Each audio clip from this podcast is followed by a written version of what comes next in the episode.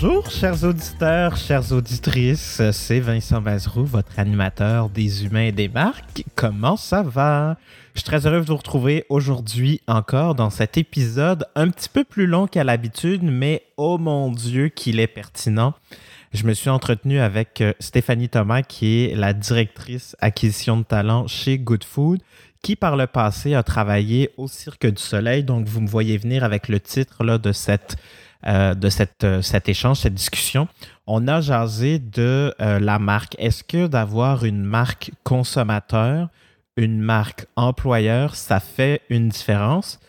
Évidemment que je suis biaisé, évidemment que la réponse c'est oui, mais vous allez voir concrètement, techniquement aussi, avec toutes les, suggestions, les recommandations, les bonnes pratiques de Stéphanie, à quel point ça a beaucoup plus de poids que euh, ce qu'on pense que ce qu'on croit, même si parfois ça peut être intangible et, euh, euh, et souvent, pas parfois cette fois-ci, souvent difficile à vendre à l'interne auprès des décideurs, entre autres et surtout financiers. Alors, j'ai envie de parler du EVP, Employee Value Proposition. Ça va être ça le concept que je vais vous présenter aujourd'hui, proposition de valeur employée en français, ou moi, comment j'aime bien le nommer, c'est la promesse employeur. Donc, c'est quoi ça? En fait, c'est l'outil, l'outil avec un L majuscule, essentiel à toute démarche de marque employeur. Et c'est souvent cet outil-là qui permet donc de tout construire, en fait, de tout appuyer par la suite. C'est-à-dire,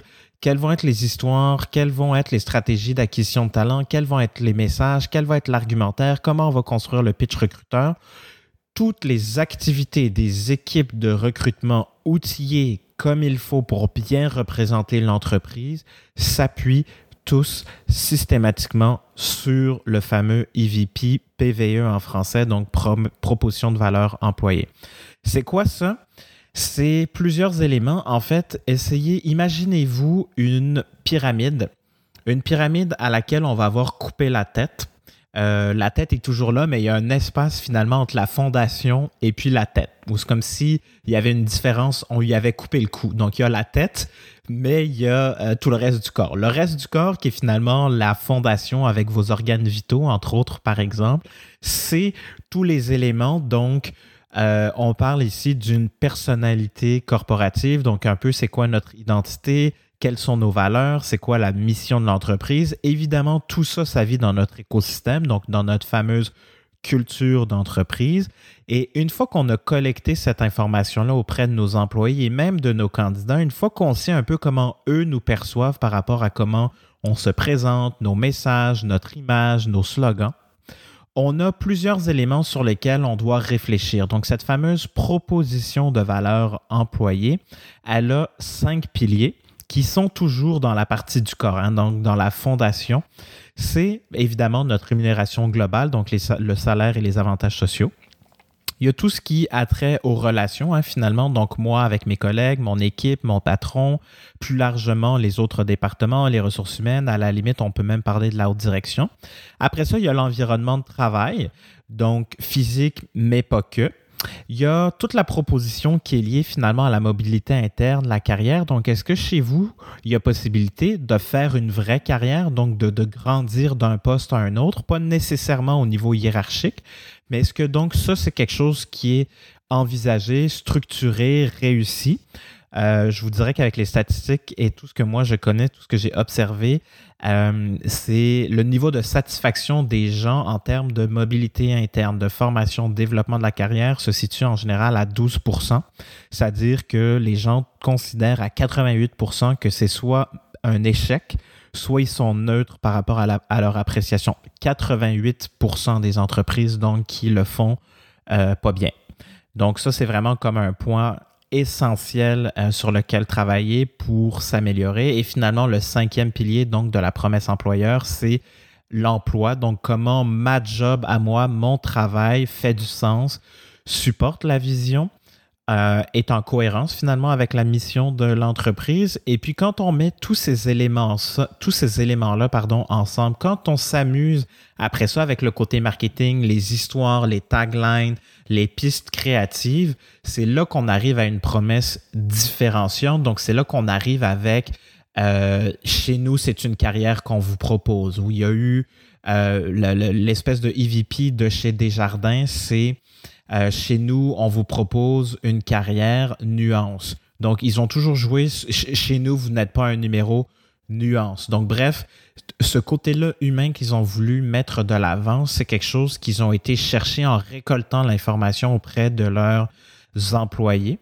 Et à partir de là, ils sont partis donc en création pour voir qu'est-ce qu'on allait utiliser, mais surtout, au-delà de qu'est-ce qu'on va dire, comment on va le dire. Et ça, c'est vraiment le point essentiel qui nous amène vers le haut de notre pyramide, vers la tête, finalement, si on fait cette euh, analogie avec le corps, donc vers notre réputation. Et la réputation, finalement, c'est ce qu'on va retrouver, entre autres, sur Glassdoor, sur Indeed, avec les, les étoiles. C'est ce que les gens vont se dire entre eux. Et la marque employeur, c'est finalement la rencontre de ces deux perspectives-là, c'est-à-dire le message est ce que nous, on gère, ce qu'on a créé avec nos différents outils, comme une promesse employeur, par exemple, et comment ensuite c'est perçu par les gens à qui ça s'adresse et euh, euh, qu'est-ce qui est perçu, qu'est-ce qui est ressenti. Donc, il y a l'aspect logique et émotif et ça aussi, dans mes grandes observations récentes, euh, souvent on se plante, on oublie d'intégrer les émotions au travail parce qu'on ne leur donne pas de la place, mais pourtant, les émotions, c'est ce qui permet la connexion entre les humains. Et c'est surtout pour être capable de taper des scores, par exemple, de visibilité et d'engagement sur LinkedIn, sur une publication ou sur une vidéo qu'on aurait mise en ligne. La seule façon d'y arriver, c'est quand on saupoudre un peu d'émotion dans nos textes, dans nos publications, dans nos images, dans nos photos, dans nos vidéos, car c'est la seule chose qui fait que les gens vont réellement avoir envie de s'engager, d'écrire, d'échanger et de communiquer. Et donc, notre fameux EVP devrait, oui, tenir en compte tous les éléments factuels de, par exemple, la rémunération, les avantages sociaux, la table de baby-foot, et en même temps tout le côté sens, cohérence au travail, alignement et en même temps appartenance et donc émotion pour cette connexion. Je m'arrête là parce que je pourrais en parler pendant des heures. C'est une formation qui dure et qui dure quand on parle de ça. Mais je pense que c'est important donc de revenir sur ce grand concept-là, bien au-delà de la théorie, là, qui est finalement la fondation essentiel à tout projet de marque employeur durable.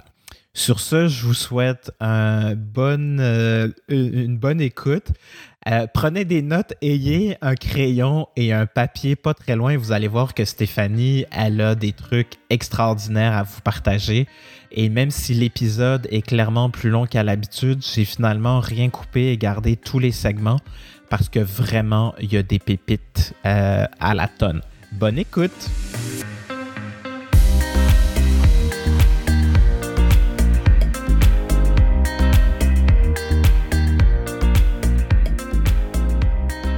Stéphanie Thomas, bonjour. Bonjour Vincent, ça va bien? Ça va toi? Oui, super. Fait que là, grande question la marque sert-elle vraiment quand vient le temps de recruter? Euh, tu travailles pour une grande marque, tu as travaillé pour plusieurs grandes marques, dont le Cirque du Soleil, puis en ce moment, tu es chez Good Food. Euh, fait que deux marques qui sont connues du grand public. Euh, fait que c'est ça. Première question, quand on se préparait, on, tournait autour de ça, puis on essayait de voir comment. Fait que j'ai le goût qu'on commence par répondre à ça. Euh, que tu me partages ton expertise, puis euh, parce que tu as travaillé aussi dans des endroits où ça moins euh, où la marque était moins connue. Mm-hmm. Donc, il y a quelque chose qui est là, je trouve super intéressant de dire ah ben euh, voici le pouvoir ou pas, tu sais, de euh, quelque chose qui est connu du grand public ou non. Puis là, ben, on parle balle avec ça. Donc, euh, oui, dans le fond, euh, je dirais que la marque, en termes de recrutement, ça a un impact à un certain niveau, mais il y a aussi des moyens, en fait, de, de, naviguer avec ça, dépendamment de ce que tu qui est disponible. Donc, au Cirque du Soleil, ce qui, ce qui attirait les gens, en fait, mm. c'était beaucoup plus la marque du produit On n'avait pas nécessairement euh, une marque employeur complètement développée au Cirque du Soleil. On avait certaines, euh, certaines histoires ou certaines photos, mais on n'avait pas la structure complète comme on va retrouver là, dans, dans les livres avec toutes les best practices, etc. On était en fait au, au, au début, euh, je dirais, du, euh, du trajet pour euh, tout synchroniser dans l'organisation parce qu'évidemment, ta marque employeur, c'est tous les points d'interaction non seulement avec les candidats, mais avec les autres gens dans l'organisation. Donc, on était au début euh, peut-être à un an dans cette mission-là de commencer à faire ça. Mm-hmm. Euh, le challenge qu'on avait au cirque, par exemple, c'est que les valeurs corporatives étaient un peu fluides, je dirais, en termes de, ils voulaient les redéfinir, étaient en train de faire le travail, euh, donc étaient un peu moins fortes. Donc, nous, c'est vraiment le produit qui nous servait à attirer les gens, à appliquer les gens, puis on avait un volume de candidats complètement débile. Euh, puis j'ai été dans une autre organisation qui s'appelle American Iron and Metal, qui est une organisation montréalaise, mm. qui est pas nécessairement euh, très connue sur le marché, à moins vraiment de travailler dans le recyclage de métal. Euh, puis pendant, pendant que j'étais là, on avait justement choisi de faire un exercice pour lancer une marque employeur parce qu'il y avait vraiment rien à notre disposition. Mm. Euh, puis le département marketing dans cette organisation-là avait seulement un focus sur ce qui était le produit. puis ça les les intéressait pas nécessairement de développer le côté RH, euh, mais on réussissait quand même à embaucher, mais de façon différente. Euh, puis ça nous a propulsé à aller comme de façon plus agressive, je dirais, vers une marque, euh, puisque la marque produit était moins connue. Donc, on devenait venir faire un, genre d'équilibre, si je peux dire comme ça. Puis comment ça t'a aidé justement au cirque? Tu, me disais, parce qu'en fait, c'est, je pense que la, le sujet est parti d'une conversation qu'on a eue à Trou dans le temps qu'on pouvait se voir en vrai. Puis euh, tu m'avais dit ouais mais tu c'est bien cool là tes affaires de marque Vincent mais tu sais moi ma marque est tellement forte était encore au cirque à ce moment-là que j'ai pas besoin d'être top notch dans mon sourcing par exemple tu sais mm-hmm. fait comment toi ça t'a aidé justement dans, un niveau de détail peut-être plus granulaire sais dans les actions du quotidien d'un recruteur? Donc, moi, dans les, les marques euh, de produits forts, puis Good Food, c'est un petit peu, je dirais, la même chose. Euh, puisque le produit est connu, quand tu t'introduis à quelqu'un, tu n'as pas besoin d'expliquer ta compagnie et où, qu'est-ce que vous faites, etc. Mm. Les gens sont déjà comme, oh, c'est une grosse marque qui vient m'approcher. Il y a déjà un, un, intérêt, quasiment une flatterie. Les gens viennent aussi vers toi. Donc, au cirque, on avait un problème où ce qu'on avait un volume énorme parfois pour des postes que les gens ne répondaient pas du tout aux critères, mais on avait 500 applicants parce que les gens voulaient ah tellement travailler pour le cirque qu'ils essayaient, tu sais, mettons, eux étaient carrés, ils essayaient de rentrer dans le rond, là, si je peux le dire comme ça, euh, de façon acharnée. Donc, en fait, on avait des stratégies où on fermait des postes en avance, on faisait que de la chasse de tête pure pour justement éviter d'avoir à gérer autant de, de volumes problématiques. Mais moi, j'envoyais des in-mails de deux phrases sur LinkedIn style du genre euh, Ah, j'ai vu ton profil, on cherche quelqu'un en leadership dans tel département en tournée, j'aimerais ça qu'on connecte la semaine prochaine, est-ce que tu es disponible? Je faisais ça à travers le monde. Euh, j'avais un LinkedIn Recruiter, je pouvais embaucher de quasiment n'importe où pour les tournées. Euh, donc, on parle de plus de probablement 30 ou 40 pays de façon régulière parce que j'approchais les gens. je pense que j'avais un taux de réponse moyen de 60 puis ça, c'est des fois, je mettais même pas leur nom dans le email pour te donner une idée. Puis ça, c'est à True Montréal. On en parlait justement à True Montréal en, en 2019, je pense. C'est là qu'on avait comme commencé cette discussion. Euh, mais en fait, ça, c'était un sujet qui est arrivé dans un des plateaux de discussion où il y a un recruteur que lui faisait du TI pour une petite boîte startup. Il disait, ah, moi, toutes mes, toutes mes emails, c'est super personnalisé. Je prends vraiment le temps de regarder le profil des gens. J'ai un super auto de réponse à laquelle ma réponse était comme OK, c'est cool, mais t'embauches comme 15 postes par année. Moi, j'en ai des centaines à travers le monde avec des processus complexes d'immigration. Puis j'ai pas besoin de faire ça. Puis c'est pas parce que je me fous des gens, c'est juste parce que le sourcing doit être efficace. Donc, doit être effectif. Si tu passes 10 heures à sourcer comme trois candidats, OK, c'est cool, mais en même temps, si tu n'as pas des meilleurs résultats que quelqu'un qui en passe une heure, qui fait la même chose, puis qui est quand même capable d'aller chercher ce pouvoir d'attraction-là, hmm. ben ton effort de 10 heures n'a pas servi à grand-chose. Donc, c'est toujours de penser, OK, c'est quoi le positionnement de ma marque? Est-ce que j'ai une marque employeur? C'est quoi le positionnement du type de poste dans le marché selon ma brand à moi?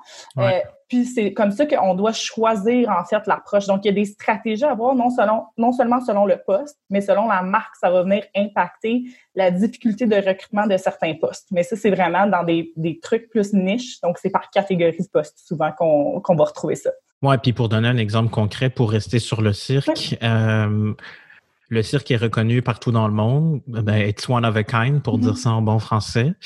Euh, et en fait, là, le défi, c'est que les gens pensaient pas que vous aviez euh, des postes au légal ou en finance, par exemple. Puis là, vu que c'est super complexe à cause de ben, la finance internationale, euh, le fait d'avoir des bureaux un peu partout en Asie ici, là, ça, c'était un enjeu. Donc, en fait, quand tu dis la, question du positionnement, des fois, ça m'aide, des fois, ça me nuit. Ben là où mm-hmm. c'était plus difficile, plus un enjeu, c'était dans des postes administratifs, par exemple, de cette nature-là. Je vais, je vais donner un exemple super simple. Donc, euh, une spécialiste de, de de, paye. Nous, on avait deux systèmes de paye parce qu'on utilisait des jardins D mais des jardins D pas compatibles avec le modèle de paye américain. Puis on a sept shows à Las Vegas. Donc, on avait comme des centaines d'employés qui étaient à Las Vegas.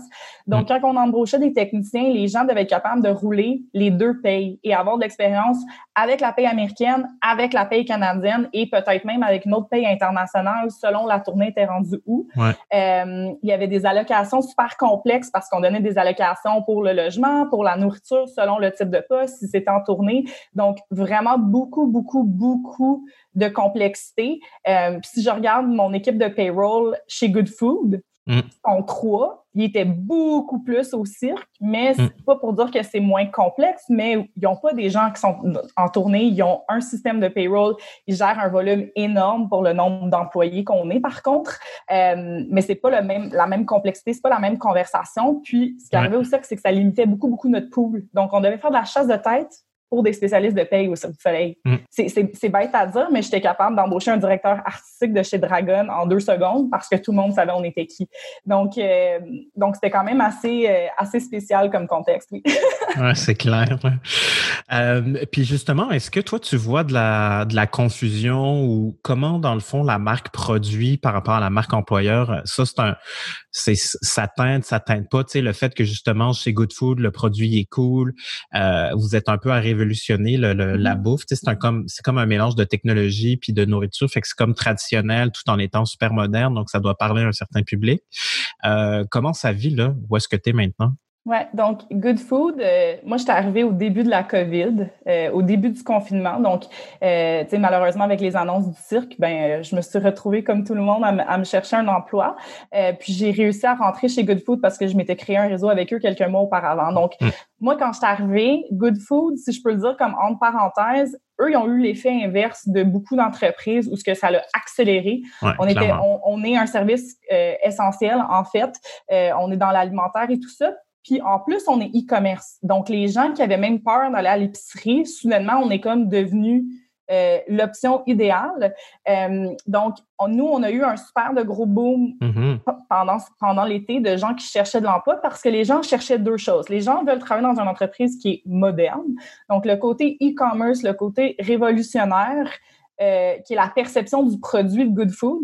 on est capable de livrer des choses que pas beaucoup d'autres entreprises peuvent faire. Mm-hmm. Euh, donc ça, c'est un, côté qui est super appealing. Mais en même temps, puisqu'on est dans la bouffe, on est un service essentiel, il y a une stabilité l'idée d'une stabilité d'emploi en ce moment chez Good Food. Euh, puis en plus, on a été profitable pour la première fois de deux corps consécutifs euh, pendant la COVID. Donc là, soudainement, on, s'en va vers une transition vers une grande entreprise. On, je pense qu'on vient de fêter nos six ans, on est sur le seuil de fêter nos six ans. Puis en six ans, ils sont partis de comme trois personnes dans un appart temps de Montréal à 3700 employés à travers le Canada, sept sites d'opération, un méga site qui ouvre l'année prochaine à Toronto de 3000 personnes. Donc, tout le monde nous regarde en ce moment. Euh, en termes de ça. Puis en ce moment, on n'a pas de stratégie de marque employeur chez Good Food. Ouais. on n'a on a rien, essentiellement. Euh, je sais pas si tu avais une question. Non, mais, non, mais... non, mais je m'en allais vers ça. Fait que vas-y, tu as mis les pieds dedans. c'est bon, mais euh, j'ai pas de marque employeur. On est en train de commencer de faire l'exercice. Je pense que mm. c'est normal parce qu'on est tellement jeune. Euh, on est quand même aussi très visible. Il y a beaucoup de bons contenus. On a un super de beau blog qui est disponible, mais c'est pas raconté avec l'idée qu'il y a des gens là-dedans qui vont être des employés. C'est plus vers les consommateurs, nos members qu'on les appelle. Euh, donc, c'est sûr que nous, c'est un gros projet cette année là, sur notre roadmap de, de commencer quelque chose de plus stratégique parce qu'on est rendu là dans notre cheminement. Euh, mm-hmm. Mais ce qu'on a par contre, qui est très fort, on n'a pas de EVP nécessairement clairement défini, mais on a quatre valeurs corporatives qui sont très, très fortes euh, sont pas nécessairement partout sur notre LinkedIn, sont pas nécessairement sur les murs quand on rentre chez Good Food, mais sont vraiment présentes chez tout le monde quand on leur parle. Euh, on en mm-hmm. parle dans les entrevues. Donc, nous autres, je vais, je vais, utiliser les anglicismes parce que si je commence à essayer de traduire ça cette heure-ci, je vais trouver ça difficile. Mais Hungry for Improvement. Donc, dans le fond, très axé sur innovation, amélioration continue. Ça, on le voit vraiment dans tout ce qu'on fait. Euh, obsessed about members. Donc, ça, c'est le côté euh, service client. Euh, ultimement, le service client pour le consommateur externe, mais c'est qui? Tous les autres départements qui ont besoin de tes services à toi si tu es un centre de service pour pouvoir livrer ça. Mm. Euh, après ça, on a Eat, Breathe, Live Good Food. Euh, donc vraiment, ça, c'est euh, passion fois mille. Puis c'est, euh, tu sais, on, on, on, veut faire des trucs fous, on veut être les premiers. Puis des fois, ben ça prend, euh, ça prend du jus, puis ça prend des gros sacrifices en termes de overtime, des fois pour lancer certains, certains projets. Mais après ça, tu sais, on, on, on rebalance avec les gens. Mais c'est sûr que c'est pas un 9 à 5 encore pour la majorité de nos rôles euh, stratégiques dans l'organisation. On est, on est en, grosse croissance. Euh, puis le dernier, puis là je, je, vais oublier seulement parce que j'ai bien nommé les, les trois premiers. euh, le dernier, c'est euh, do more with less. Donc, dans le fond, c'est de faire plus avec pas moins de ressources, mais parce qu'on est tellement en croissance rapide que par le temps que tu finis par présenter ton business case pour avoir X nombre de ressources pour six mois, ben, le, plan d'affaires a changé où on a une région complète qu'on vient de rajouter. Ça bouge tellement vite que là, ben, on doit refaire une analyse euh, pour, euh, pour déterminer si on a ça. Mais tous nos départements maximisent à fond non seulement le nombre de gens qui sont là, mais les technologies. Puis c'est pas d'épuiser les gens, mais c'est vraiment de trouver des moyens de, de travailler de façon intelligente. Ça, c'est vraiment, euh, c'est vraiment présent, ces quatre valeurs-là, dans tous les départements je, suis en train de faire un genre de mini, euh, mini projet de, de, branding, on pourrait dire, là, parce qu'on est en train de bâtir une, une formation pour nos recruteurs qui rentrent dans la compagnie. Donc, on est en train de demander à tous les départements euh, de, de, nous soumettre trois, quatre personnes qui sont comme des ambassadeurs internes qui vont présenter euh, leur département, leurs objectifs, des bons coups, des mauvais coups, etc. Puis nous, on va donner ça en fait aux recruteurs pour que très rapidement ils soient à jour. Puis on voit les, les histoires tournent tous autour de ces quatre valeurs-là. Mm-hmm. euh, donc, c'est certain qu'en attendant d'avoir un EVP très concret, euh, ça nous donne une bonne place où commencer, je dirais. Puis les gens sont excités par ça, par l'innovation de la compagnie, mais aussi par le fait qu'on sait exactement on est qui euh, à l'interne. Une fois qu'on une, fois que tu te joins à nous, c'est assez clair, c'est ça passe ou ça casse. Donc autant qu'on attire, autant qu'on va probablement repoussé dans certains cas, dans certains postes, une fois qu'on a lancé notre marque employeur, euh, juste par la nature de, de, nos affaires, en fait. Là. Ah ouais, non, clairement. Puis pour que ça soit clair, pour les gens qui nous écoutent, EVP, ça veut dire Employee Value Proposition ou, comme moi, j'aime bien le, le traduire en français, promesse employeur plutôt que proposition de valeur employée. Parce qu'en français, ça serait PVE, mais je trouve que promesse employeur, c'est comme euh, vraiment plus fort. Puis mm-hmm. il y a comme toute la question de je le vis, je m'engage, puis va avoir des résultats puis des actions en lien avec ça. Tu sais, parce que pour moi, la façon dont je l'exprime, je l'explique ce qu'est une marque employeur, c'est vraiment quelque chose qui vient créer du sens, qui vient aligner, puis qui vient en fait amener toute cette cohérence-là dans ce qu'on fait. Euh, puis là, on le voit, tu sais, ça vit dans tout. Puis euh, c'est lors d'un appel avec un client potentiel que la personne elle me dit mais Vincent j'essaie de comprendre c'est quoi ça la marque employeur puis il me dit ah, mais finalement, là, vu que tu me dis que ça touche à tout ce qu'on fait, nous, comme organisation, comme employeur, finalement, c'est transversal. Puis là, j'ai fait, oh, c'est ça. Je vais l'expliquer comme ça maintenant parce qu'on est tellement drillé en silo dans les mmh organisations. On voit tellement juste notre shop, juste notre cours que on, on, a comme perdu le fait qu'il y a des gens autour de nous puis que on est tous là pour cette même fameuse mission qui est assez claire chez vous. La preuve avec les valeurs qui les soutiennent. Puis ce qui est intéressant aussi, c'est que vos valeurs, c'est des verbes d'action. Fait que là, encore une fois, ça, ça se vit. Euh, comment tu dit? Eat, breathe, live. breathe, live, good food. Voilà, exactement. mais c'est la meilleure. Mais non, mais c'est ça, tu sais. Puis quand, quand cette personne-là m'a dit, ah, ben, il fallait juste que je comprenne que c'est transversal, j'ai fait, voilà, tu sais, c'est, ça touche à tout. Tout le monde en est responsable, tout le monde la vit, tout le monde l'incarne. Puis là, pour savoir si toute ma gang, je suis capable de l'aligner comme il faut, Encore faut-il savoir pourquoi on existe, qu'est-ce qu'on fait, puis quel mm-hmm. impact on a. Et en fait, d'être capable de définir une promesse employeur ou un EVP, ben, c'est d'arriver à le mettre en mots dans notre différence, puis là, nourrir la fameuse question du positionnement employeur dont as parlé tout à l'heure. Fait que de savoir finalement quelles sont les similitudes et les différences par rapport à nos compétiteurs. Puis là, c'est pas juste marché, ça va être aussi des compétiteurs talents dans notre question, euh, ou en tout cas dans notre terrain, parce que c'est pas nécessairement les mêmes. Puis à partir de là, quand on sait qu'est-ce qui est pareil que l'autre, est-ce que lui, dans l'atteinte des candidats ou même de ses employés, est-ce que lui, il est plus reconnu pour ça que nous? Si oui, ben c'est peut-être pas un bon pilier pour se différencier. Puis donc là, on a regardé les similitudes. Qu'est-ce qui reste qui est différent chez nous, propre à nous, et de ça après faire une validation auprès de notre gang. Là-dedans, qu'est-ce qui vous parle le plus? Qu'est-ce qui vous motive le plus?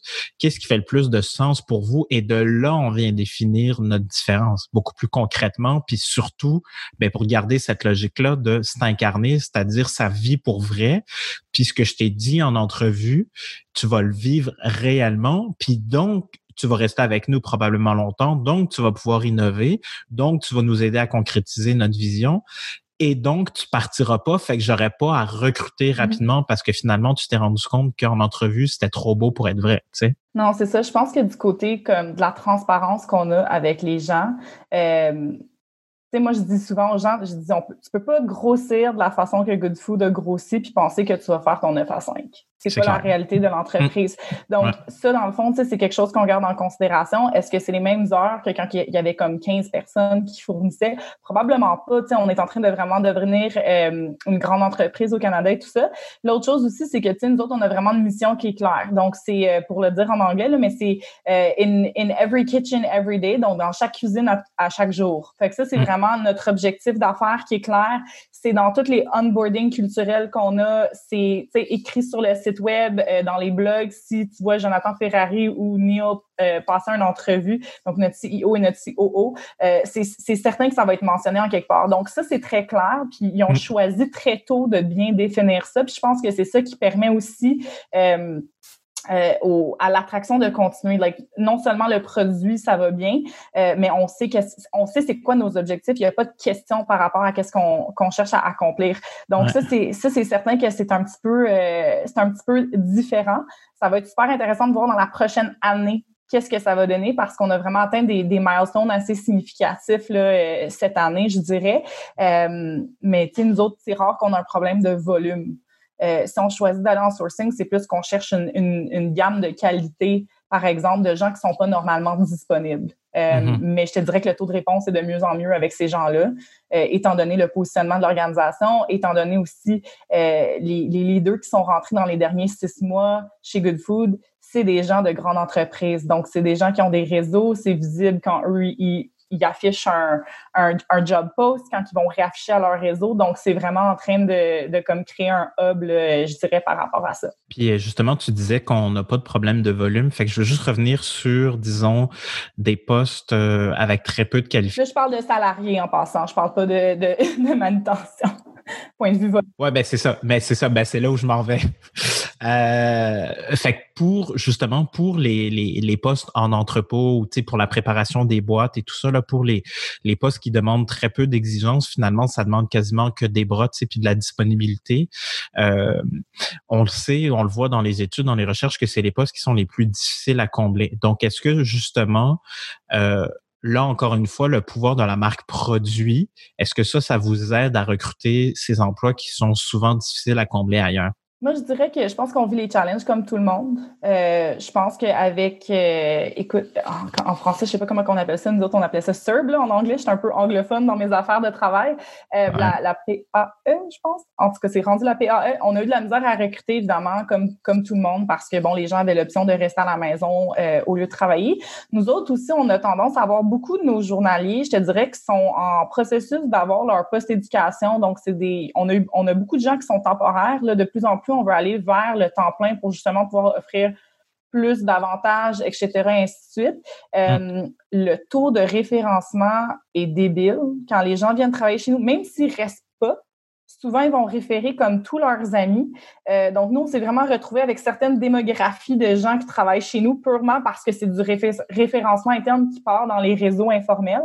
Donc, quand même, beaucoup d'attractions à ce niveau-là, mais je dirais le volume d'embauche qu'on fait euh, est, vraiment intense. Donc, comme tout le monde, on est en train d'essayer de, de, de, de faire toutes les stratégies de recrutement, mais je pense que la marque employeur pour des gens horaires et des gens salariés peut pas être la même chose ça prend une déclinaison, c'est super important parce mm. que même si on regarde juste à comment quelqu'un va lire une description de poste, donc un salarié veut certaines informations sur une description de poste, un journalier veut d'autres informations, mais souvent ils veulent ça quasiment en mode euh, texto, genre euh, je t'ai envoyé un text message avec des emojis, il y a trois quatre critères de sélection. Après ça, moi je te dis qu'est-ce que moi je peux faire pour toi parce qu'ils savent les gens qui peuvent aller ailleurs pour 10 cents de plus de l'heure, puis ils vont le faire. Euh, à titre de journalier. Euh, donc, le dialogue est différent. Il y a une attente aussi du instantané dans le journalier. Mm-hmm. Réponse instantanée. Moi, je m'attends à travailler demain. Euh, tu sais, que tout soit super, super rapide. Mm. Donc, nous, chez Goodfood, on a l'avantage que notre processus de recrutement journalier se fait en deux à trois jours pour que quelqu'un passe le cycle au complet. Donc, ça, c'est quand même assez à notre avantage. mais c'est certain que quand on va vouloir parler à ces gens-là, c'est pas nécessairement eux nos plus gros consommateurs de produits. Euh, si tu regardes les produits Good Food, souvent, c'est des produits qui ont vraiment une petite touche, euh, c'est des produits un peu foodie, euh, qui ont une qualité X, c'est peut-être pas eux qui vont consommer ça, qui vont vouloir consommer ça ou qui vont vouloir dépenser de l'argent sur ces types de produits-là aussi. donc, tu sais, je pense que peut-être au niveau plus des recettes et tout ça, oui, il doit avoir quand même une influence, mais pour certains de nos autres produits, probablement moins. Donc, ce qui devient plus avantageux, c'est la grosseur de l'entreprise, c'est la capacité de grandir dans l'organisation. Donc, nous, on a vraiment des gens qui ont commencé journalier, qui sont rendus managers aujourd'hui. Euh, j'ai beaucoup de gens qui sont en études d'ingénierie euh, ah au hein? Canada qui vont prendre ça un peu comme leur emploi temporaire. Donc, après, euh, évidemment, on essaie de les replacer. Est-ce qu'on optimise en ce moment la mobilité interne? Probablement pas. Euh, mais on a vraiment des ressources qui sont dédiées purement à ça, puis on est en train de bâtir toute cette structure-là. Euh, donc, euh, donc, je dirais pour le journaliste, ça reste difficile. Ça reste difficile parce que là, on pénètre des nouveaux marchés, on, va placer des usines dans la dernière année et demie à travers le Canada. le marché ABC est encore plus difficile que le marché québécois pour ce qui est des mhm. journaliers. Là. Donc, mhm. donc c'est assez particulier à cet égard-là. Oui, puis juste qu'on on, mette ça en, proportion, c'est combien d'embauches par année? Quand tu dis qu'il y en a beaucoup? Écoute, euh, je, je, peux te dire que pendant la COVID, pendant la, pendant la phase de shutdown, donc je pense un ou deux quarts, là, un hmm. un quart pendant la COVID, on a embauché 1300 journaliers.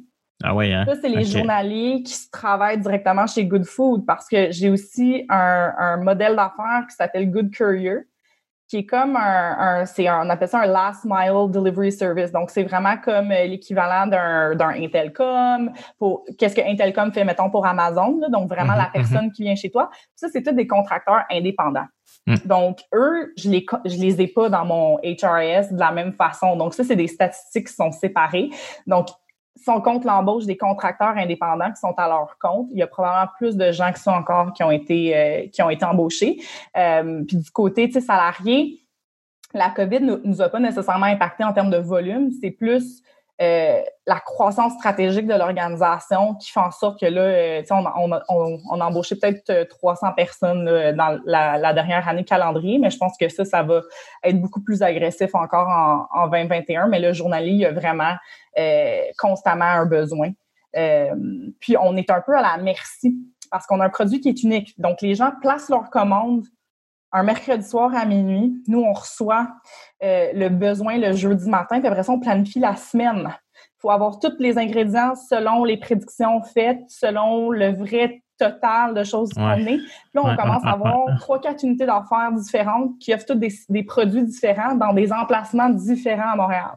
Donc, on a, tu sais, ce qu'on appelle le, le, déjeuner, on appelle breakfast à l'interne. Donc, ça, c'est les, tout ce qui est croissant, etc., va sortir de ça, par exemple.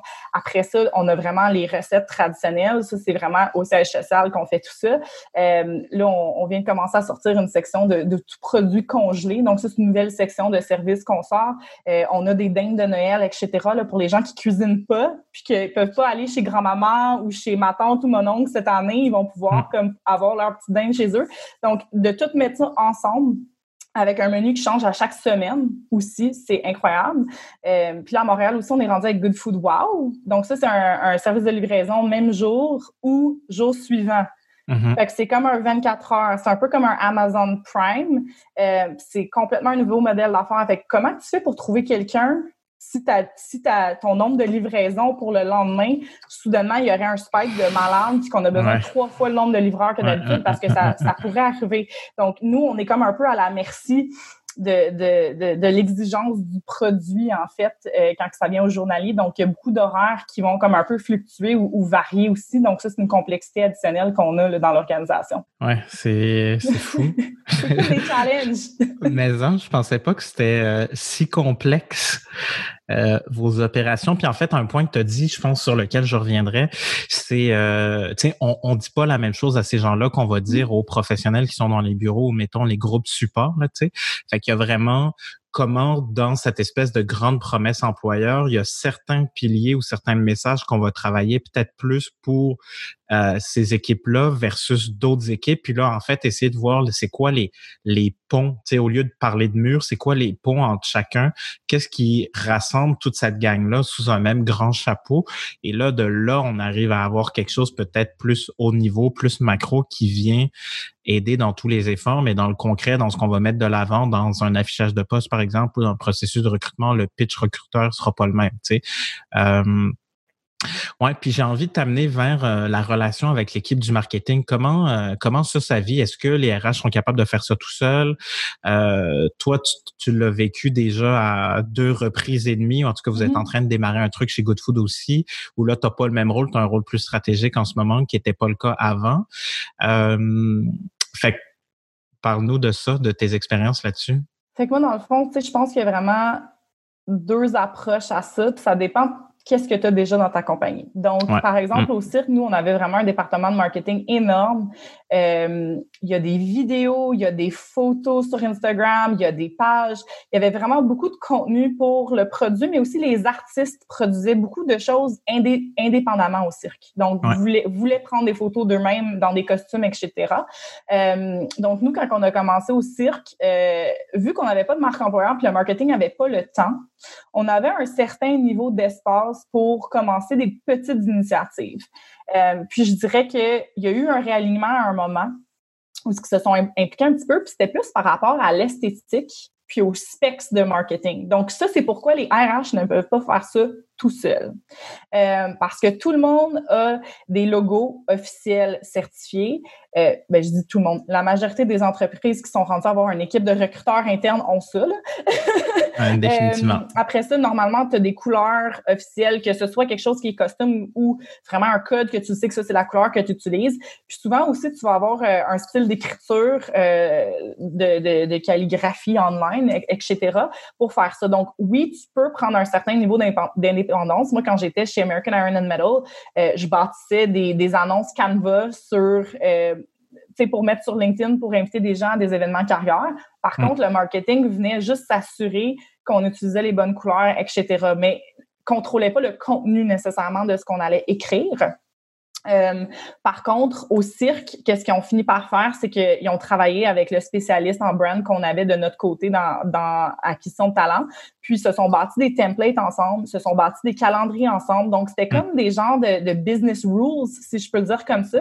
Puis en autant qu'on naviguait là-dedans, on n'avait pas vraiment besoin de les impliquer. Après, on avait un certain niveau d'autonomie. Ils nous ont partagé euh, des, des, euh, des, des, fichiers de photos qu'on pouvait réutiliser puis mettre de l'écriture par-dessus. On pouvait brander qu'on voulait, point de vue euh, événement carrière, euh, individuel, etc. Mais on touchait vraiment pas à rien qui avait rapport au show on, irait, on, pouvait nommer qu'on recrutait pour un show, mais on pouvait pas commencer à prendre le logo de ce show-là puis le mettre dans quelque chose.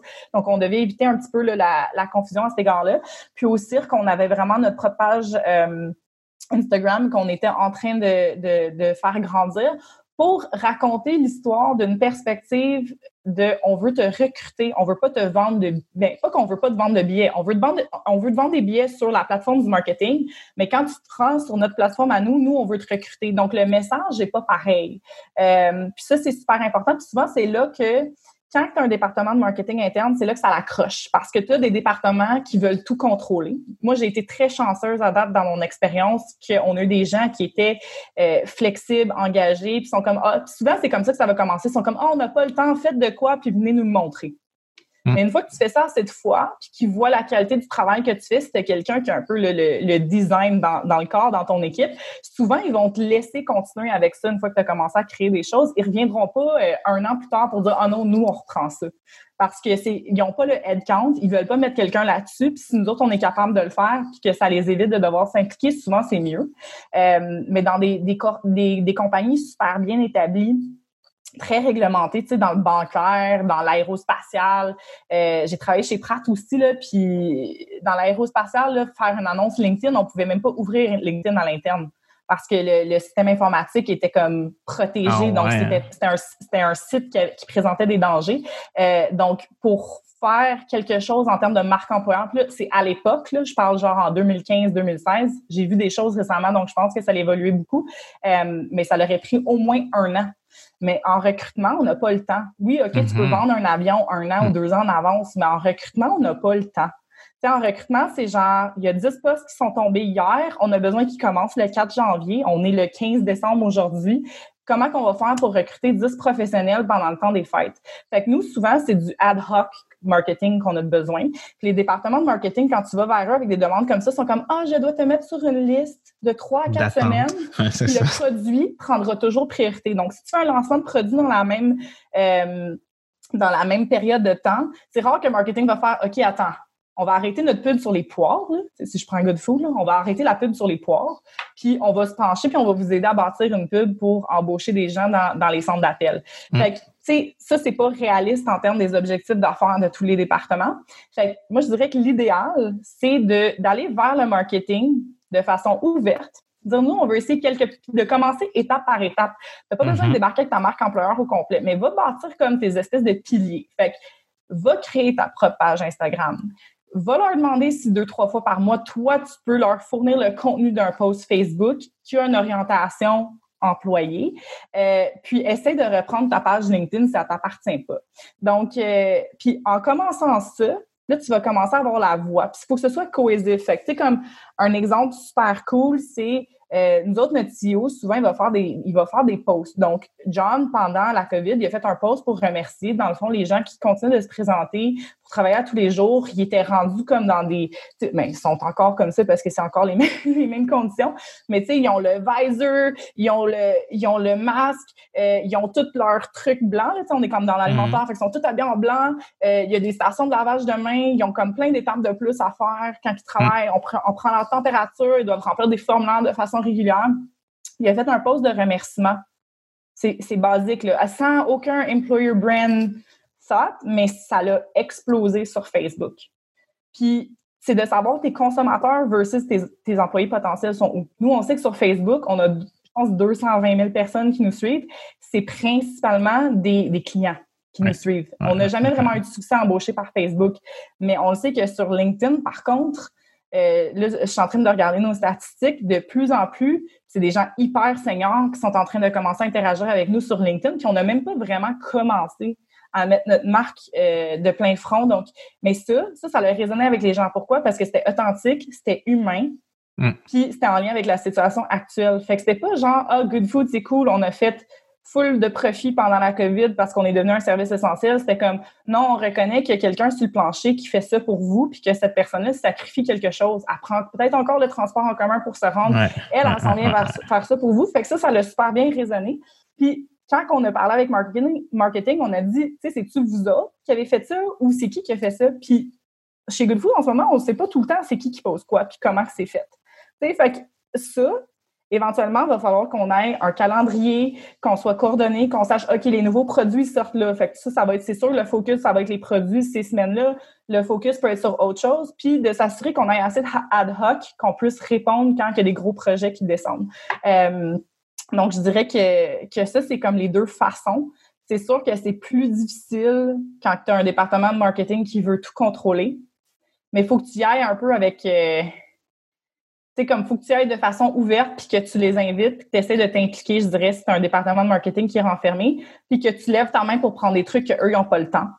Euh, puis souvent, c'est comme ça que ça va commencer, de, de vraiment prendre cette place-là. Ouais, puis en fait, euh, de les voir comme des consultants plutôt que des exécutants, je pense que c'est vraiment ça, tu sais. Donc, comment, de quoi vous avez besoin, comment je peux vous aider, puis d'avoir déjà un premier niveau de travail qui est fait pour être perçu par eux comme étant crédible, puis qu'on parte pas de la base, parce que si en RH, on n'a pas cette force-là, on n'a pas ces compétences-là, puis ben on n'est pas formé de la même manière, puis mm-hmm. que donc on arrive, ben aide-moi, je connais rien, je comprends rien. C'est sûr qu'ils n'ont pas le temps pour toi. Déjà, le marketing sont souvent très, ben, presque toujours. Moi, en fait, j'ai jamais connu d'équipe marketing qui avait du temps pour autre chose que ces projets. Ils n'ont pas assez de temps pour leur propre mm-hmm. projet à eux. Puis tu sais, je pense qu'un autre point pour que ça fonctionne vraiment cette relation-là, cette collaboration entre le marketing et les RH, euh, faut que vraiment là, pour qu'ils se commettent puis qu'ils participent, il doit y avoir dans le tableau de bord de l'équipe marketing des indicateurs puis des objectifs RH à accomplir. Sinon, on va toujours un peu traîner de la patte par en arrière. Puis euh, c'est en faisant les entrevues de pour ma formation sur l'attraction de talent là, qui sera peut-être euh, en ligne au moment où est-ce qu'on va euh, diffuser cet épisode. Puis d'ailleurs, tu as participé à ma réflexion, fait que merci pour ça.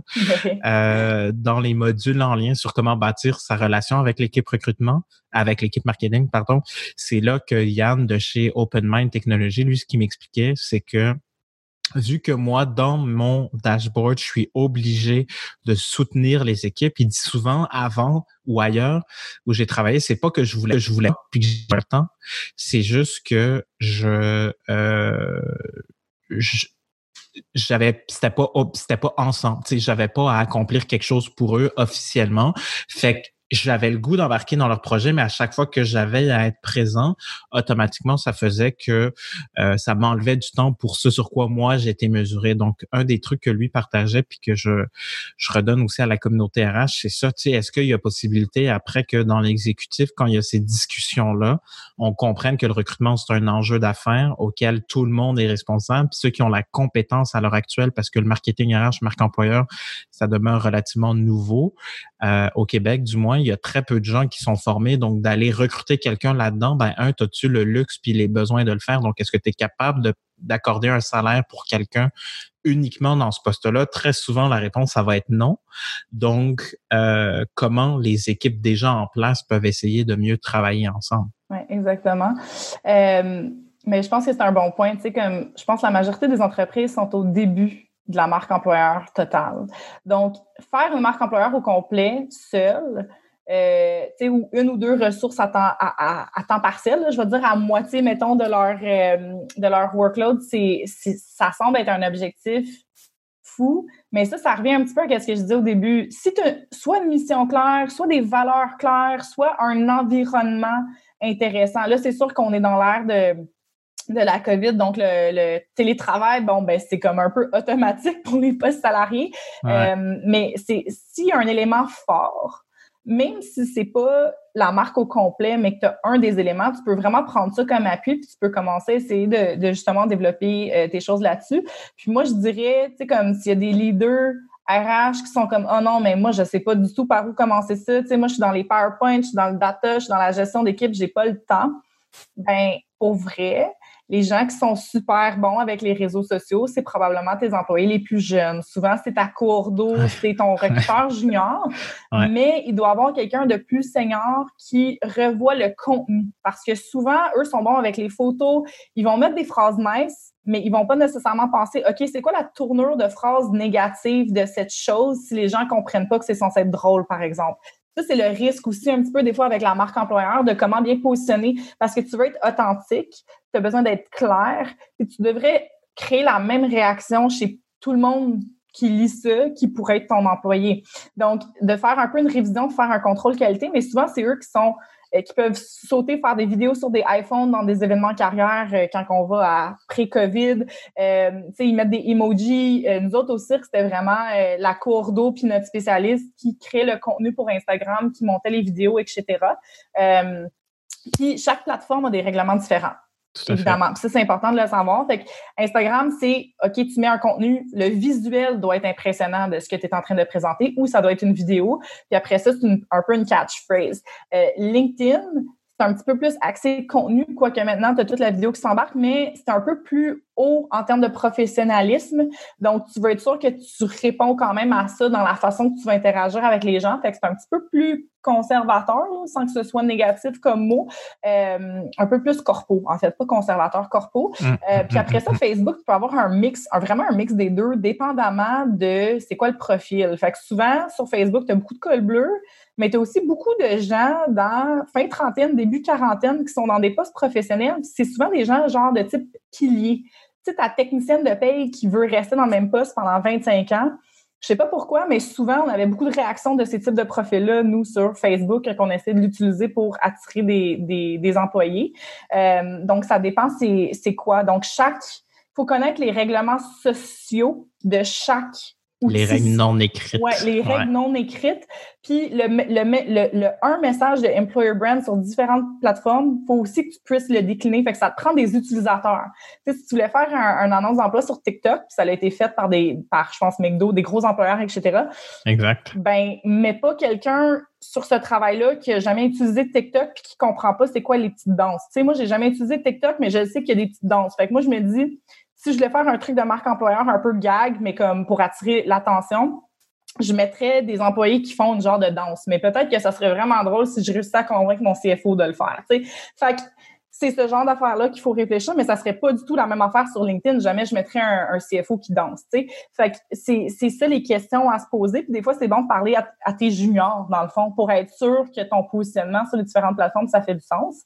Euh, puis tu as tout le temps des gens qui sont un petit peu plus créatifs qui sont capables de créer quelque chose de beau avec des outils comme Canva, par exemple, puis monter des trucs custom pour mettre sur LinkedIn si tu fais un événement, ou même, si tu affiches un, un, affichage de poste ou un lien vers un poste, puis tu as un visuel qui est custom, ça peut être super intéressant.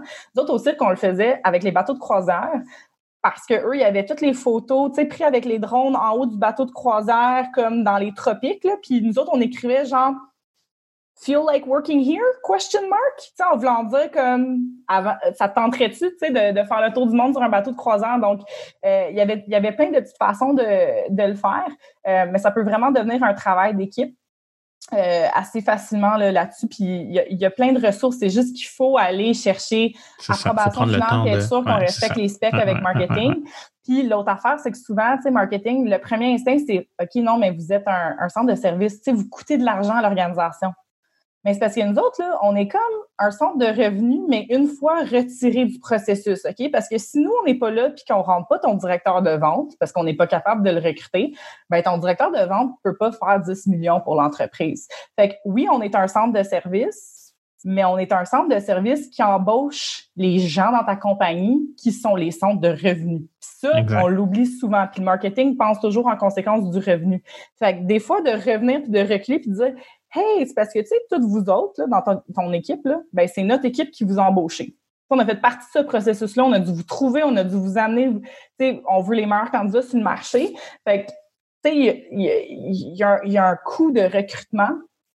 Fait qu'il y a un coût de ne pas avoir les bons outils de recrutement. Il y a un coût à ça.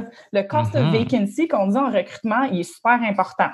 Fait que si tu n'as pas de marque si tu n'as pas d'outils pour attirer un profil difficile, ben soit tu vas aller en agence tu vas payer 30% pour un directeur, 30% du salaire annuel qui souvent ça va être du 40-50 000.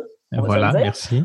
Ou tu peux faire des petites choses, même en amont, puis tu pourrais prendre ton 40-50 000 puis le dépenser en un an sur ta marque employeur, puis peut-être attirer hein? trois, quatre personnes avec ça Exact. C'est juste que c'est difficile à mesurer de façon tangible. Les KPI de la marque employeur, c'est ça qui est tough. Fait que souvent, on va y aller avec le plus de views. Est-ce que les ratios d'application ont augmenté après certaines campagnes? Euh, si on fait une campagne individuelle pour un type de poste, ça a été quoi nos résultats avec le matériel qu'on a mis de l'avant?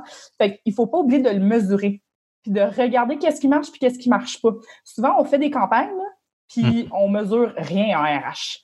On est comme, ah, ben, on pense qu'on a embauché une personne, on est comme pas sûr, mais on a dépensé 12 000 je suis comme, hmm, peut-être qu'il faudrait qu'on regarde, on aurait été capable d'embaucher cette personne-là si on n'avait pas dépensé 12 000 Puis, est-ce qu'il y a une façon de mieux dépenser le 12 000 pour qu'on embauche quatre personnes? Exactement. C'est ça la question à se poser. Fait que la, mesure et l'utilisation des data, même pour ce qui est moins tangible, il faut mettre certaines métriques en place. Tu sais, il y a des super bons euh, euh, practitioners sur le marché qui vont vraiment te dire un peu, oui, c'est tough, mais voici qu'est-ce que moi je, regarde, je regarde pour que tu mm. puisses commencer à avoir euh, un mini dashboard puis justifier l'investissement parce que c'est de l'investissement en amont puis on attend le retour après. Fait que c'est, vu que c'est moins tangible, la business souvent va penser que c'est un coût, mais il y, a un, il y a un revenu à ça si tu des meilleurs candidats. Oui, puis euh, je me rappelle plus la statistique exacte, mais c'est pour ça qu'on s'arrache aussi les meilleurs, donc vraiment ce qu'on appelle les A-players. Euh, ces gens-là, en termes de productivité, puis là, tu sais, appelons un chat un chat, là, tu sais, le, mot productivité, là, c'est pour pas faire peur, puis être cute, puis être poli, puis être gentil. Mais les entrepreneurs ou l'exécutif, il veut savoir c'est quoi bottom line que ça permet en chiffre d'affaires, soit en croissance ou en réduction des dépenses. Fait que la productivité, si on appelle un chat un chat, c'est ça concrètement. Et donc, les A-players ramènent ou rapportent à l'entreprise, règle générale, de 3 à 8 fois plus pour le même temps passé. Donc, ça veut dire que un peu comme en marketing, quand tu regardes ton budget média, il y a des campagnes qui performent très bien. Donc, par exemple, un dollar investi en pub Facebook me ramène 40 dollars de vente, mettons, versus un dollar dépensé m'en ramène 5. Bon, ben si on regarde cette logique-là, je sais que c'est très euh, mathématique, puis moi je prône l'humain et tout ça, mais après, il faut rester, je pense, réaliste dans des objectifs et des entreprises qui sont quand même là pour faire un revenu, tu sais. C'est ton exécutif puis les gens de finances qui vont approuver ton budget annuel ben ultimement. Voilà. Si tu n'es pas capable de parler dans leur langue, c'est à RH souvent de. Tu sais, TA, euh, à, question de talent, c'est à nous de s'adapter. C'est un métier d'adaptation. Fait sais, on a un peu un pied dans tout, souvent, on le sait qu'est-ce qui s'en vient avant beaucoup d'autres personnes. On est impliqué avec les RH, mais souvent, on sait c'est quoi les problèmes avec la business, etc. Puis le data, là, c'est universel. Ça s'en va pas de nulle part.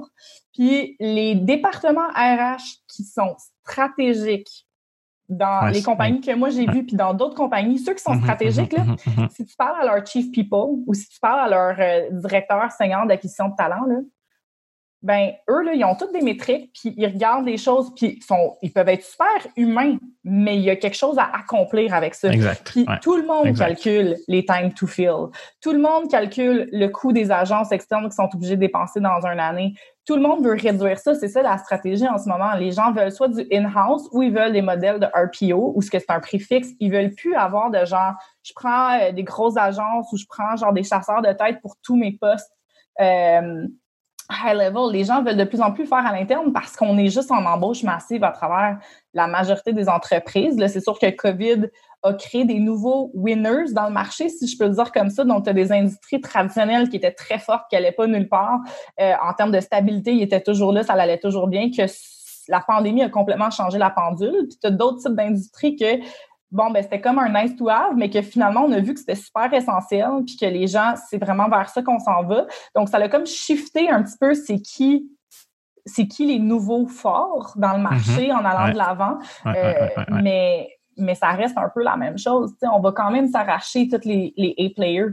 Euh, on le fait à tous les jours. Puis tu le sais quand tu es recruteur, quand tu as un A-player entre les mains. Là. Les gens qui sont comme Ouais, je sais pas pourquoi, genre, le recruteur a arrêté de faire des suivis avec moi, là. Tu sais, pour vrai, là, si tu relances quelqu'un minimum, OK, si tu relances un recruteur plus que trois fois, le pro tip, puis qu'il te répond pas, là, c'est parce que t'es pas leur top candidat. Il n'y a pas personne qui va le dire, mais c'est vrai, genre. Tu sais, trois relances, ça veut dire que, tu sais, moi, là, si j'ai un A-player qui me relance une fois parce que j'ai manqué un deadline que j'ai donné, j'ai dit à quelqu'un que j'allais les contacter un vendredi, puis je les contacte, euh, je sais pas moi, un mardi. S'il me relance le lundi, là, je vais répondre tout de suite parce que je sais que c'est mon A-player. Hmm. Mais ça, c'est juste une question de gérer du volume. Fait que c'est quoi les mécanismes après ça pour automatiser ces facettes-là aussi pour la marque employeur, pour l'expérience candidat? Parce que l'expérience que les candidats ont va déterminer si ta marque employeur est vraie ou pas à l'externe. Puis ton expérience employée, fait que l'expérience que tes employés dans ta compagnie ont va déterminer si ta marque employeur est vraie ou pas à l'interne. Exactement. Ce qui est ta réputation. Ouais. Rejette ta marque employeur, ton externe va le faire avec un délai de 3-6 mois. Exact. C'est comme impossible, genre, que ça sorte pas. Il y a trop de, il y a trop d'outils, il y a des glass doors, il y a des commentaires partout. Tu peux pas cacher qu'est-ce qui se passe en termes de culture d'entreprise. tu sais, les gens veulent savoir, puis ils vont la trouver l'information. Donc là, en fait, la grande question, c'est veux-tu gérer ça ou veux-tu être à la merci finalement des commentaires des gens qui étaient peut-être frustrés ou qui ont eu une mauvaise expérience à un moment X, puis ont eu besoin de communiquer là-dessus, de s'exprimer, alors que finalement, ça représente pas complètement leur pensée s'ils reviennent de manière moins, disons, émotive sur leur expérience globale avec cet employeur-là. Sauf que dans un monde où on aime bien les five stars rating, ben, t'as pas 36 000 opportunités de faire une bonne première impression ou euh, de t'assurer que tu vas l'avoir ton 5 étoiles. Donc, euh... il y a comme une autre facette à ça aussi, c'est que souvent, le, le rating, c'est une des dernières choses qu'on va commencer à regarder à l'intérieur d'une compagnie quand on parle du employer brand. Fait qu'on est au courant de c'est quoi notre rating, mais concrètement, travailler dessus, essayer de mettre des mesures en place. Vrai. quand je dis mettre des mesures en place, c'est que souvent, c'est les gens qui ont une expérience négative qui vont aller écrire quelque chose. Pense-y pense à toi-même. Si tu as un super bon, euh, je sais pas moi. Non, mais l'être humain, on est comme ça. le biais de négativité. mais le biais, ça existe. Ça s'appelle le biais de négativité. Fait qu'on a plus. Et c'est pour ça que les nouvelles parlent que de nouvelles négatives ou à peu près puis que jamais ou très rarement on va parler de trucs positifs. Fait que dans le fond, la balance à ça, si tu es une marque employeur, c'est de demander à tes employés à l'interne de eux aussi aller être des ambassadeurs, puis d'aller écrire des commentaires sur leur expérience, c'était quoi.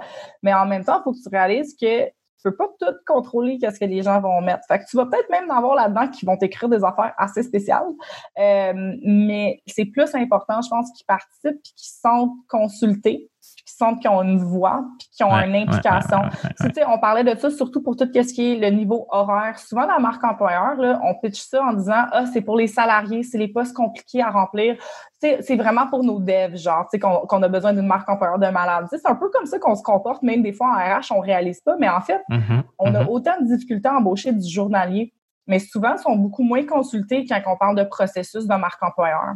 Fait qu'il y a des grandes, grandes organisations qui l'ont fait, l'exercice formel, puis il y, a, il y a des fournisseurs qui vont vraiment prendre le temps de s'asseoir avec eux, mais souvent quand on le fait in-house, on, on, regarde plus le niveau des, des professionnels puis la, la, vie des gens de bureau.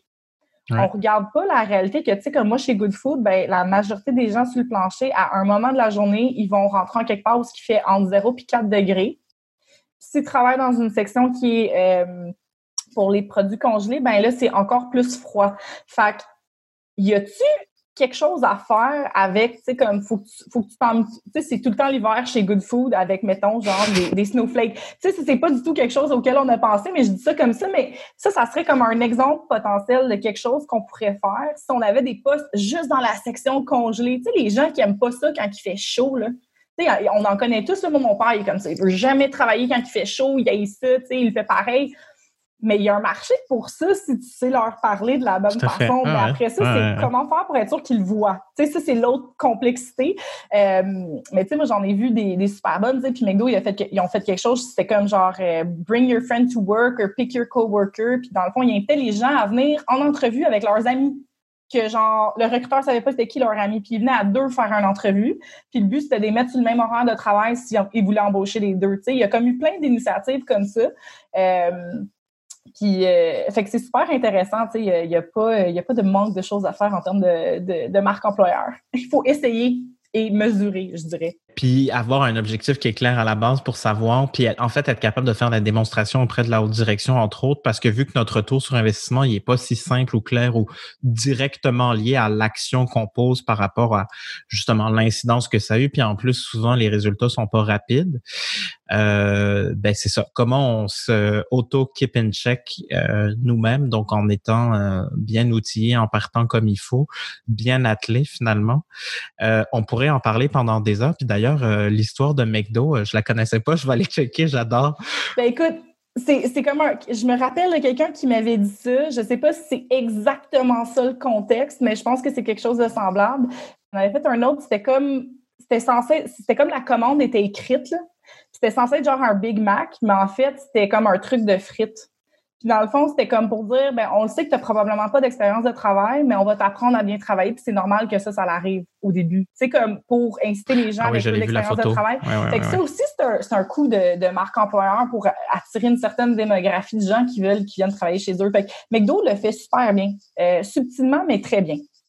ouais, puis euh, en fait, la, ce à quoi tu fais référence, c'est un, un comment t'appelles ça, un panier de frites? Ben, en tout cas, l'endroit le, dans lequel ils mettent les frites quand tu vas chez McDo, bref, dans lequel il y a un burger au lieu des frites, puis c'est juste ça l'image. Et puis là, après, c'est évidemment dans la publication LinkedIn que ça va être écrit ce pourquoi euh, c'est là, puis que ça invite les gens à postuler. Exactement. Euh, si tu avais un truc à partager, euh, un outil, une référence, qu'est-ce que ça serait? Pourquoi? Une lecture. En fait, je sais que ça va être des lectures. Oui, ben moi j'en ai moi j'en ai deux, mais avant, si toi, tu es la personne élue pour comme faire le design, va te chercher un Canva Pro en ligne, c'est 160$ par année, ça se justifie hyper facilement. Tu vas tout pouvoir monter ton Instagram, ton Facebook, tes affaires toi-même, tu vas avoir accès à des stocks photos, donc ça, c'est mon outil numéro un pour exécuter la chose. Hum. Euh, je dirais mon outil numéro deux pour vraiment comprendre le monde euh, de la marque employeur. Euh, je, vais, je, vais, regarder mon livre ici, je l'ai à côté de moi, là, mais c'est un livre anglophone qui s'appelle Talent Chooses You, Hire Better with Employer Branding. C'est écrit par James Ellis. La première moitié, c'est un peu comment tu fais pour expliquer à un exec qu'on devrait investir là-dedans? Mm-hmm. Comment tu fais pour approcher un petit peu pas par pas marketing et tout ça? Puis il donne vraiment les scénarios. Tu sais, tu as un marketing fort, tu as un marketing qui est pas fort à l'interne, comment les approcher, quelle étape, c'est assez concret quand même en termes d'exemple.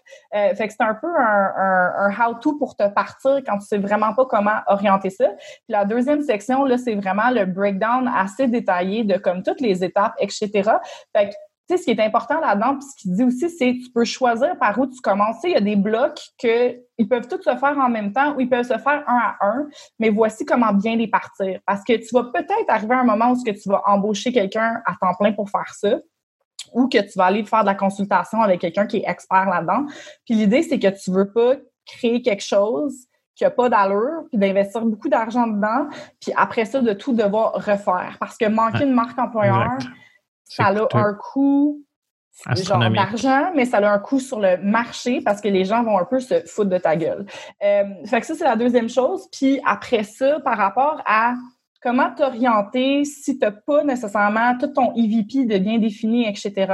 Euh, il y a Patagonia qui a parlé euh, à LinkedIn Connect en 2020 quand j'étais là, c'est leur, leur Chief People, euh, Dana Carter, dans le fond, tu sais, il y a quelque chose chez Patagonia, j'oublie le nom exact, mais quand que la vague de surf en Californie est à un certain niveau, mm, ben, mm, t'es mm, même pas obligé de caler malade ou dire que tu seras pas sur Slack parce que c'est considéré un surf day.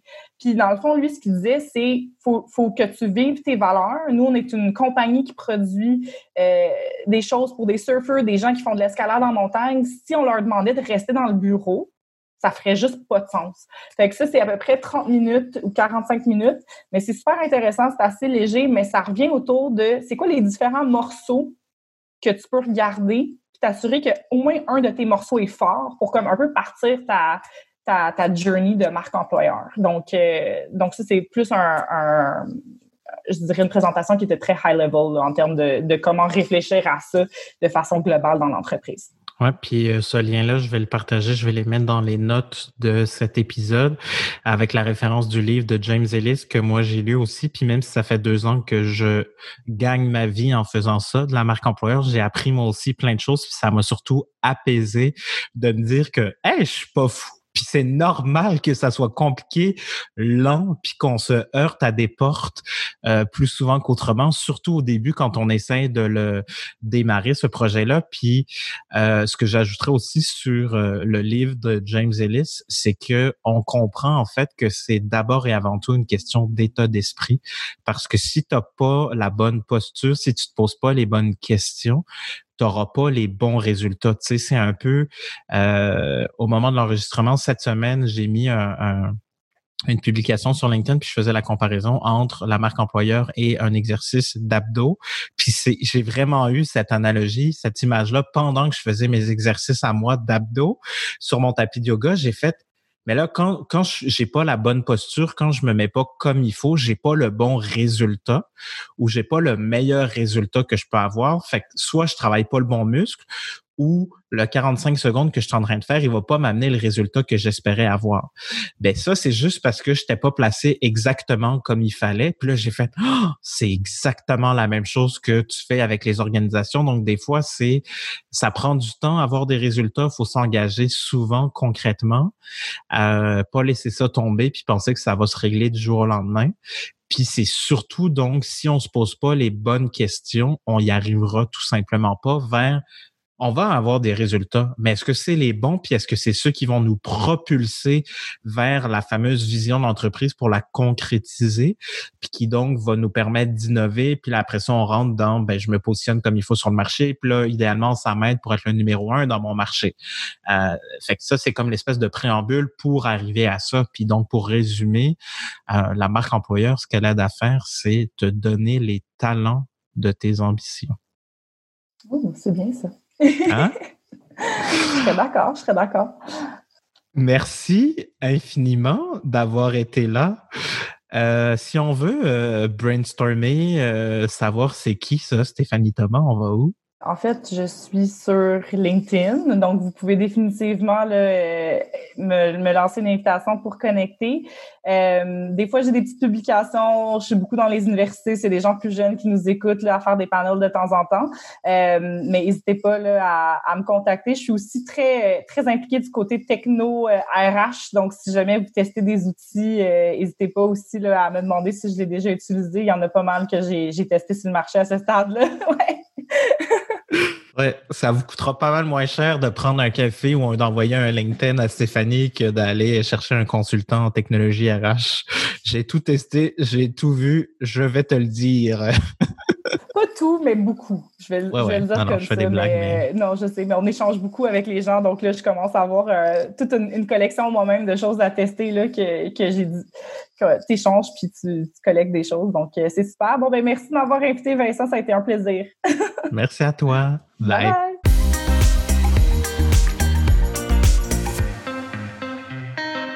Voilà, c'est ce qui concluait notre échange, notre conversation entre Stéphanie et moi. Si vous êtes comme moi, vous avez probablement une page, voire deux, voire trois de notes partout, partout, partout.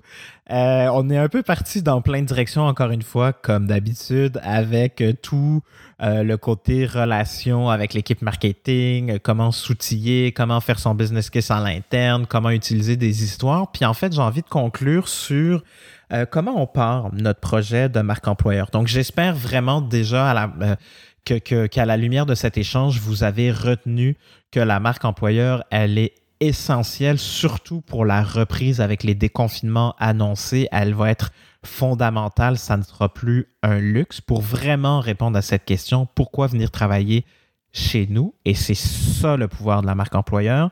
Mais donc, comment on peut partir notre projet? Je pense que ce qu'il faut accepter, c'est que euh, notre business case à l'interne, il ne sera pas euh, euh, toujours approuvé quand nous, on va le souhaiter aux ressources humaines. Donc, ça veut dire qu'il y aura peut-être des, des petites victoires finalement à présenter, puis amorcer finalement la conversation avec les dirigeants, une étape à la fois, une petite action. Et pourquoi je vous parle de ça, c'est qu'il faut sortir de l'état d'esprit que je dois livrer un projet réussi, parfait, complet dès le début. Il faut absolument sortir de ça parce que si votre entreprise a pour euh, a pas l'habitude en fait d'investir dans des projets euh, ou des initiatives de ressources humaines, arriver avec un projet de marque employeur fait à l'externe, euh, dépendamment de la taille de votre entreprise, on parle d'un investissement entre 20, 30, 40, 50 000 dollars, pouvant même aller jusqu'à 250, 300, 400 000 dollars. OK?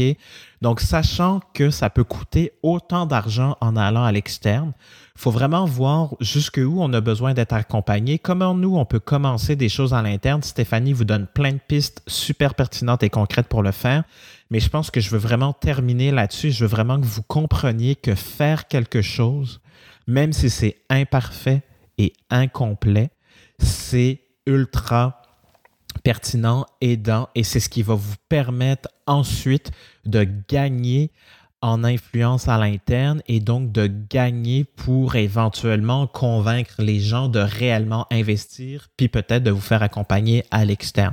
Donc vraiment, là, Je vous laisse avec ce petit devoir-là. Quelles sont les choses que vous pourriez mettre en place à la lumière de tout ce qu'on vous a partagé, Stéphanie et moi, qui peuvent être vos premières pistes d'action?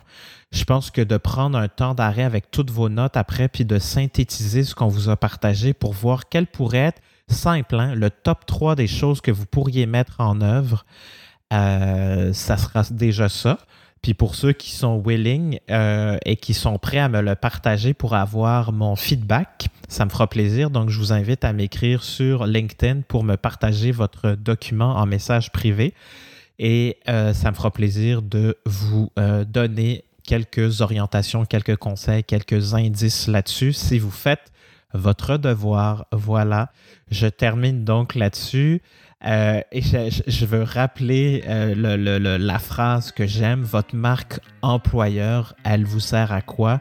Elle vous sert à avoir le talent de vos ambitions. I let that think for a moment et je vous dis à très bientôt. Bye là!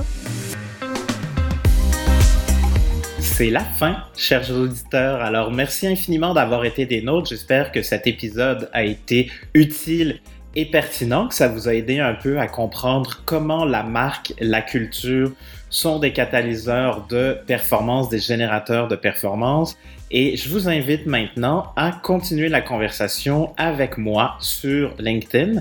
Donc Vincent Mazrou, Mazrou ça s'écrit M-A-Z-R-O-U. Vous pouvez m'écrire aussi au Vincent à commercial attribut pas de T à la fin .ca.